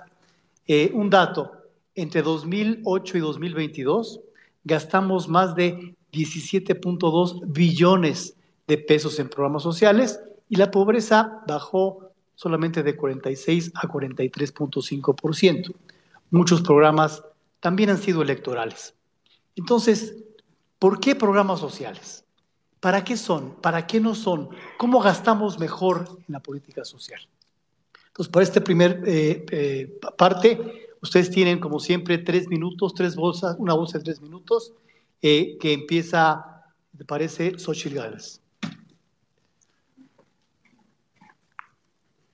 A mí me parece que son importantísimos los programas sociales en una etapa de la vida. Obviamente, los apoyos sociales a los adultos mayores no podemos regatearlos. Sí me parece que tendríamos que darle más dinero a los que están en comunidades de alta y muy alta marginalidad, porque como vemos, ahí se incrementó la pobreza en 400 mil personas. Y lo que ahí yo detecté es que de los dos millones y medio de becas Benito Juárez, en estas regiones muchas de las personas que viven en esas comunidades no cuentan con el apoyo. Por eso se incrementó la pobreza. Entonces, ¿qué propongo yo? Yo lo que propongo es, o lo que yo sugiero, es que en el programa de adultos mayores, además de la pensión que reciben, sí tienen que tener medicamentos, sí tienen que tener atención médica, porque hoy se están gastando el programa social en comprar medicamentos y en atenderse en los médicos de, las farmacias. Y además tendríamos que tener un paquete adicional, por ejemplo, de aparatos ortopédicos, de dispositivos auditivos, de salud visual, de atención dental. Me impresiona cómo hay muchas mujeres adultas mayores que no tienen un solo diente.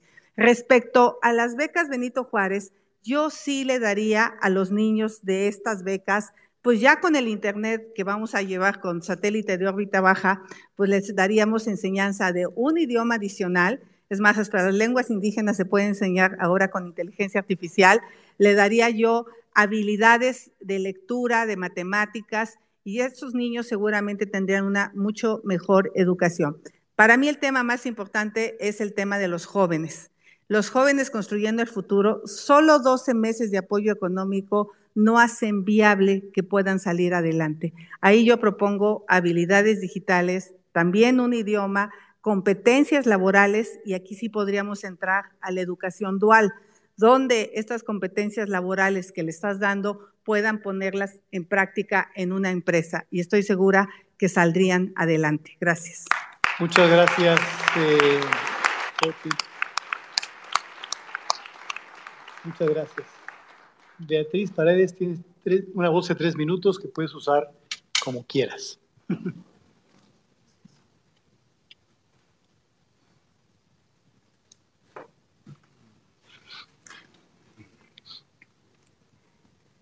Atender la pobreza no es lo mismo que crear las condiciones para superar la pobreza. Ese es el punto. Los programas de transferencias directas permiten incidir en que la gente subsista. De lo que se trata es de transformar las condiciones para que no sea solo subsistencia, sino posibilidad de desarrollo. En las experiencias que ha tenido el gobierno de la República en distintos momentos, lo que ha sido más eficaz es la focalización regional y la articulación de todos los programas institucionales para resolver las condiciones objetivas que generan la pobreza. Infraestructura, posibilidades de ocupación productiva y de ingreso. En ese sentido, vale la pena mapear la pobreza en México y tener una estrategia para las áreas rurales y una estrategia para las áreas urbanas de los cinturones del entorno metropolitano y garantizar para toda la población de nuestro país los niveles básicos de bienestar. Tenemos que tener un piso parejo desde el cual partir y la generación de oportunidades. Por eso está estrictamente vinculada la política económica con la política social. No puede haber una política social de izquierda con una política económica de derecha. Necesitamos una visión integral de desarrollo, economía con inclusión social. Muchas gracias.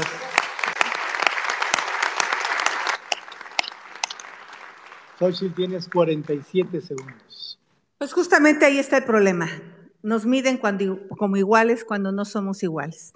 Y emparejar el piso significa tener políticas muy específicas. Ya van a ver el examen de admisión de las universidades, quiénes se van a quedar los más iguales. Necesitamos hacer un gran programa de regularización académica antes de entrar a las universidades, ampliar la cobertura de universidades, porque no es posible que haya tal cantidad de estudiantes que queden fuera. Necesitamos más universidades. Y una vez que entraron a las universidades los jóvenes, jóvenes necesitamos tener programas que les permitan quedarse en las universidades porque realmente los niveles académicos son muy bajos y un programa de emprendedores. Necesitamos que la gente salga de la pobreza emprendiendo sus propios proyectos productivos. Muchas gracias. Gracias.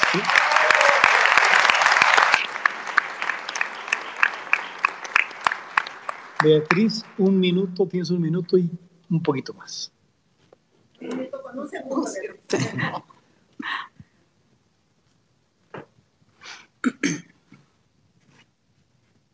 Como ustedes escuchan, tenemos perspectivas similares.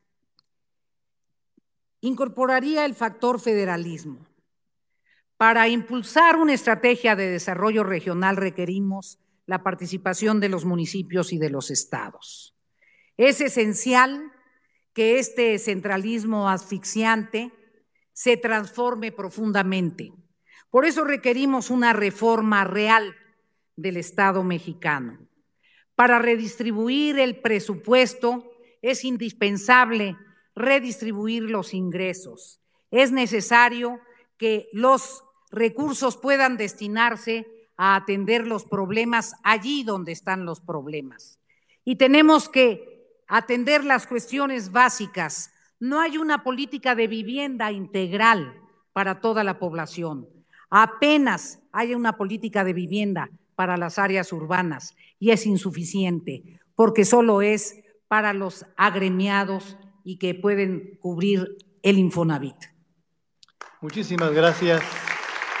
Eh, muchísimas gracias.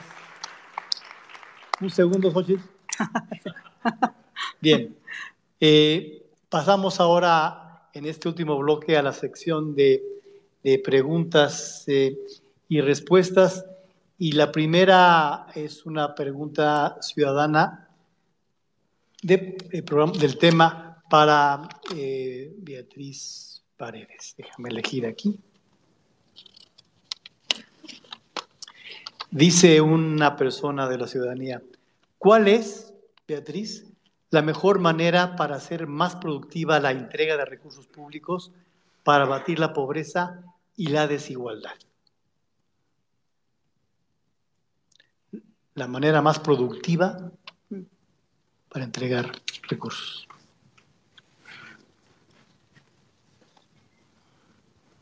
Que no sea electorera, que no la cambien por votos, que no la condicionen porque respalden a tal o cual candidato, que respeten a los ciudadanos, que le recuerden a la gente que es un derecho constitucional, que no le falten el respeto a las personas por no tener recursos, que sepan que es una responsabilidad del Estado mexicano para igualar las oportunidades la mejor manera es vinculada a procesos, de transformación, no es una dádiva, no es una transferencia de dinero, es un impulso para un proceso que debería cerrarse en una posibilidad autogestionaria para que las personas se vuelvan autónomas. Lo que hace desarrollo es la libertad y la libertad es la autonomía. Muchas gracias.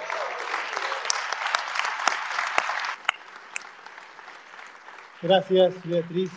Eh, ahora para Xochitl, una, una, pregunta de un especialista del, del, tema. La saco por acá. Eh, y dice, la Ley General de Desarrollo Social plantea un espacio de organización nacional de la política social, se llama la Comisión Nacional de la Política Social. Pero no ha funcionado. ¿Qué mecanismos generar para que la política social sume a la federación, a los estados y al Congreso de manera eficaz y eficiente? Lo primero que necesitamos es un gobierno que respete la ley. Y si esto está en la ley, pues el gobierno debería de respetarla y convocar a los integrantes. Pero obviamente el gobierno actual no quiere que nada lo cuestione, ni lo sancione, ni lo revise. En este caso, yo insisto que la transparencia total es necesaria y coincido con Beatriz en que los procesos regionales son indispensables. Yo sí creo que tenemos que tener políticas sociales con pertinencia cultural. Insisto, no es lo mismo el norte del país, el centro, que el sureste. En el sureste, las mujeres indígenas quieren ser tomadas en cuenta en su identidad cultural. Por lo tanto, estas decisiones centralizadas también a mí me preocupan. Creo que se tienen que tomar decisiones desde lo local, preguntarle a las personas en qué quieren que se inviertan los recursos hacia su comunidad y cómo se deben de invertir estos recursos. Muchas gracias. Muchas gracias.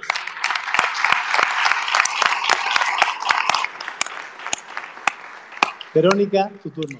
Gracias, Gonzalo. Y eh, mi primera pregunta es para Beatriz y justo eh, sobre esta necesidad de evitar que los programas sociales se partidicen con fines electorales. ¿Consideras que al menos empezar con padrones de beneficiarios auditables y con reglas de operación claras de los programas sería un buen inicio?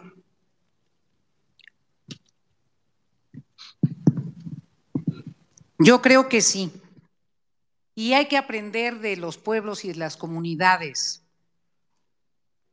Nadie está descubriendo el hilo negro. El tequio es una tradición eh, mexicana de muchas de nuestros pueblos y de nuestras poblaciones. Hay que decir quiénes son los beneficiarios en asamblea y hay que poner contraprestaciones comunitarias muy sencillas, con excepción de los adultos mayores, que es otra condición porque están viejitos y requieren una política integral, no solo la de la transferencia directa, una política integral. Las demás personas pueden tener una contraprestación social en su propio beneficio, participar en programas de capacitación, participar en programas de autocuidado. Eh, yo hice un programa en donde había niñitos becarios y su contraprestación era ir a jugar al parque para que les dieran permiso sus papás de salir a jugar en lugar de llevarlos a trabajar. Todo se puede. Muchas gracias, Beatriz. Mi pregunta ahora para Xochitl. La sola transferencia de dinero no garantiza el acceso efectivo a los derechos sociales. ¿De qué manera podemos fortalecer justamente los programas sociales para garantizar la disponibilidad de servicios, por ejemplo, de salud y de educación oportunos y de calidad.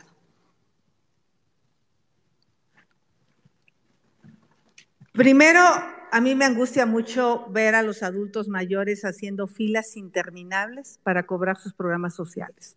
Es increíble lo que yo vi en Sonora, Sinaloa, de filas completas de una cuadra. ¿Por qué? Porque lo pueden hacer en cualquier banco pero pues la verdad es que sigo pensando que no les da el talento para pensar estas cosas. ¿Cómo podemos hacer que las transferencias sí funcionen y la gente pueda tener un desarrollo? Primero, que ese dinero no lo tengan que gastar en cosas como son los medicamentos.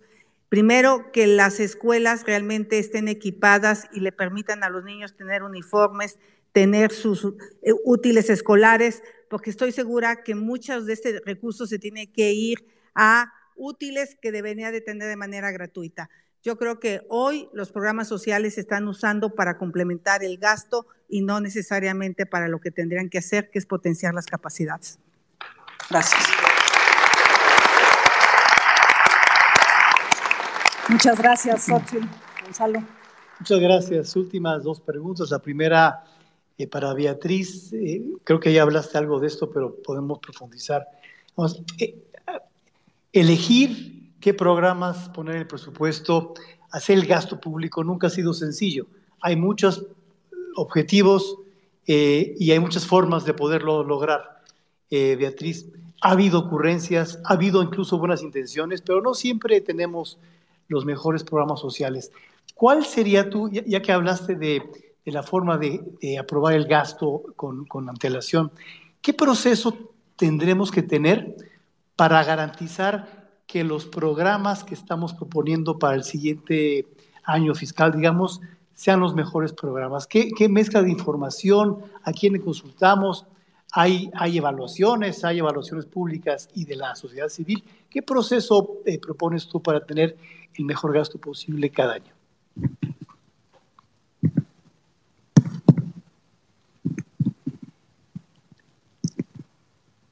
Yo creo en la planeación. Tenemos un sistema de planeación en el artículo 26 constitucional que no hemos puesto efectivamente en marcha. Creo en la planeación participativa porque creo en la fuerza de la sociedad civil. Me parece que los consejos establecidos en las diversas leyes deben de funcionar y los interlocutores de la sociedad civil deben ser genuinamente representativos. Creo en la importancia del INEGI y en el valor de los datos. Creo en la ciencia, en las ciencias sociales para tomar decisiones. Creo en la fuerza de la administración pública y creo en los estados y en los municipios. Me parece que el proceso de planeación debe venir de abajo hacia arriba, que debes tener una propuesta presupuestal integrada con mucha antelación, que las comisiones legislativas deben poder opinar, que tienen derecho a decidir. En eso creo y así haríamos las cosas mejor.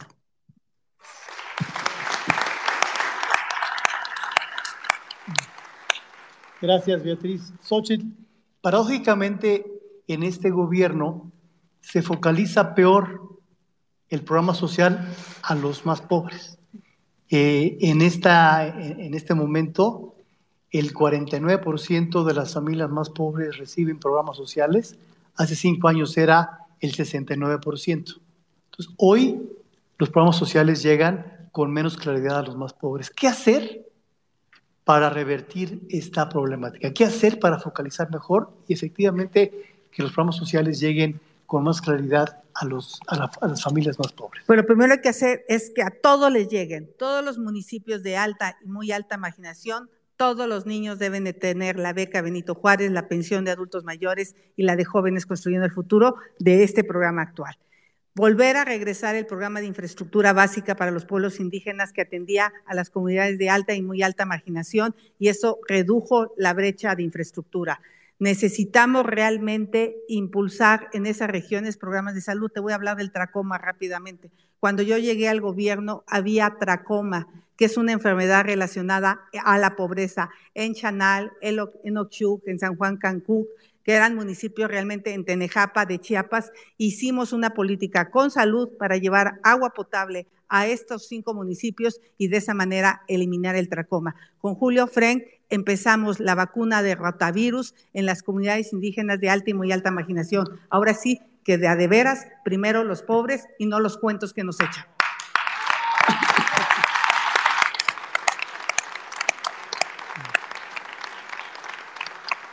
Muchísimas gracias, Xochitl. Eh, con esto cerramos eh, el último bloque y vamos eh, a la última parte.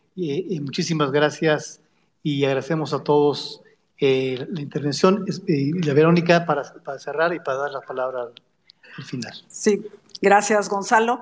Gracias a los participantes y antes de pasar justamente a sus mensajes de cierre a nombre del comité organizador, les recordamos y los exhortamos a que participen el 3 de septiembre en la consulta ciudadana. Esta consulta será presencial y tanto el comité organizador del Frente Amplio por México como los partidos y las instituciones de la sociedad civil estarán anunciando oportunamente en dónde serán instalados los centros para acudir a la consulta en todo el país. Tres minutos. Ahora pasamos a los mensajes de cierre. Tienen tres minutos cada una y escuchamos el mensaje final de Beatriz Paredes.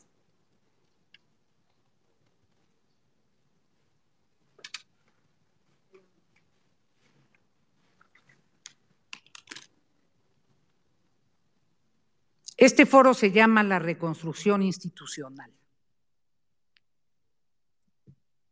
Intentar el Frente Amplio por México es intentar una reconstrucción institucional de un tejido político absolutamente debilitado.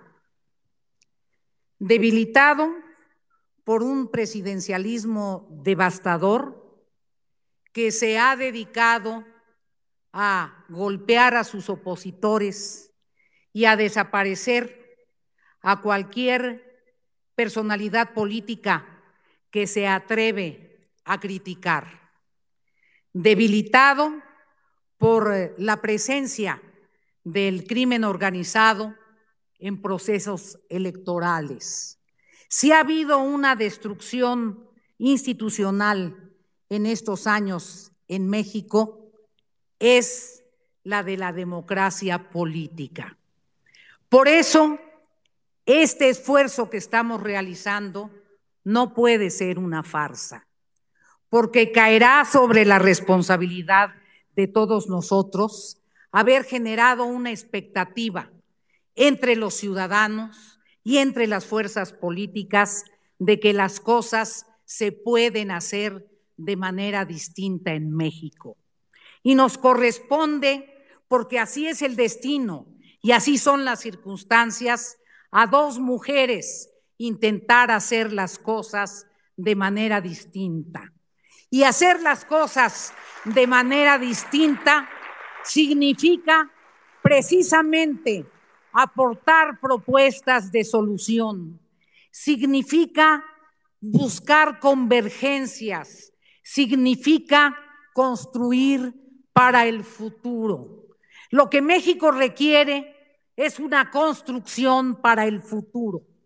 Lo que México requiere es la capacidad de imaginar el Estado mexicano del siglo XXI.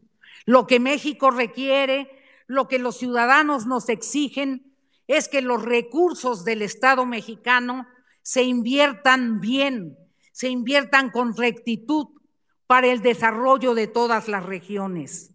Por eso, amigas y amigos del foro, desde el Bajío, donde han sabido utilizar la ciencia y la tecnología para generar un polo industrial excepcional, ratifico mi confianza en México, ratifico mi credo en el espíritu mexicano, ratifico en que la imaginación nos permitirá recrear el tejido de la institucionalidad política.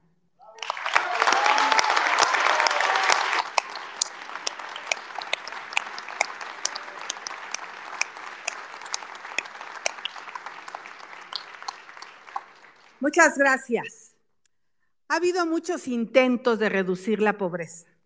Nadie bien nacido puede decir que la frase primero los pobres no es correcta. Yo estoy de acuerdo con esa frase.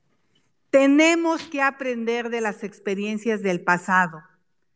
Tengo la impresión que la buena macroeconomía nunca se tradujo en la mejor microeconomía en el bolsillo de los mexicanos.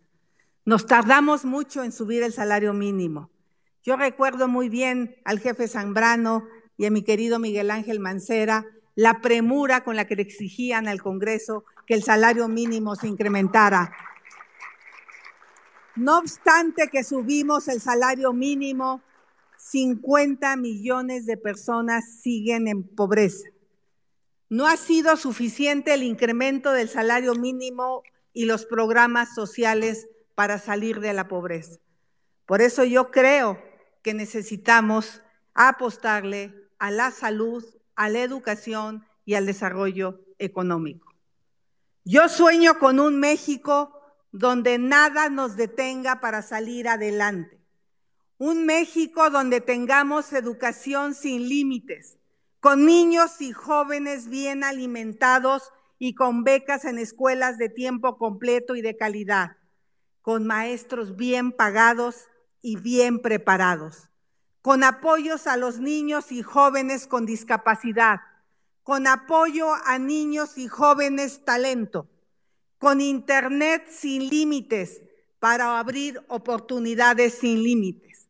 Un México con un sistema de salud sin límites, donde todos los mexicanos, sin importar su condición o lugar de nacimiento, tengan acceso a atención médica de calidad, que le apostemos a la prevención en enfermedades con buena nutrición y actividades físicas, donde haya hospitales cercanos y medicinas disponibles para todos, con un personal de salud valorado y bien pagado, con tratamientos contra el cáncer, atención a la salud mental y una mayor esperanza de vida.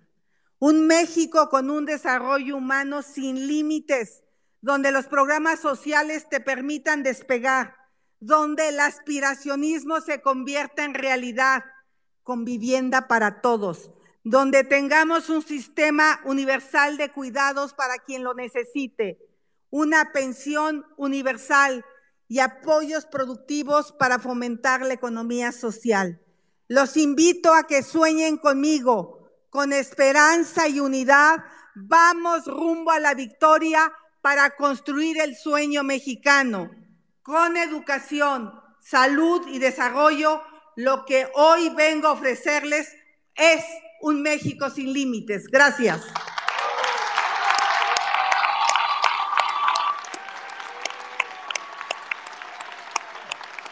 Muchas gracias, Xochil, gracias, Beatriz, gracias, Gonzalo, gracias a todos. Gracias. Gracias. Vaya, vaya, vaya, vaya, vaya, vaya, qué, finales, qué finales de este foro acabamos de escuchar. De verdad, espero que lo hayan disfrutado tanto como nosotros aquí en Sociedad Civil México. Eh, de verdad, los, eh, vaya, las dos brillantes, las dos brillantes, de verdad son, eh, qué, qué gusto, de verdad, qué gusto ver que el proceso nos está llevando a este, a tener esta competencia esto, tener candidaturas competitivas que nos permitan precisamente lograr lo que estamos viendo hoy y de verdad lo queremos celebrar, lo queremos y tenemos que congratularnos todos nosotros. Adelante, Analu, te escucho. Sí, efectivamente, eso sí, la verdad es que estamos viendo que este proceso en el que la ciudadanía está incluida, en el que participamos todos, es un proceso que ha generado pues contraste de ideas que ha generado que todos tengamos acceso a conocer las visiones de todos los que han aspirado al día de hoy, pues nada más Beatriz y Xochil Galvez son las dos que quedan en esta etapa final, en esta fase final, después de que el día de ayer Santiago Krill eh, se sale de la contienda. Pero la verdad es que esto sigue emocionando y sigue fascinando y sigue generando atención y algo que es muy importante que resaltemos, se ha hablado de todos los temas y la intención es que hasta el último foro, que será el de Mérida, se abarquen los temas más relevantes de nuestro país. Pero ya se ha hablado de visiones generales, se ha hablado de corrupción, seguridad, justicia, derechos humanos, impunidad, desarrollo económico. El día de hoy hablando justamente de salud, de políticas públicas.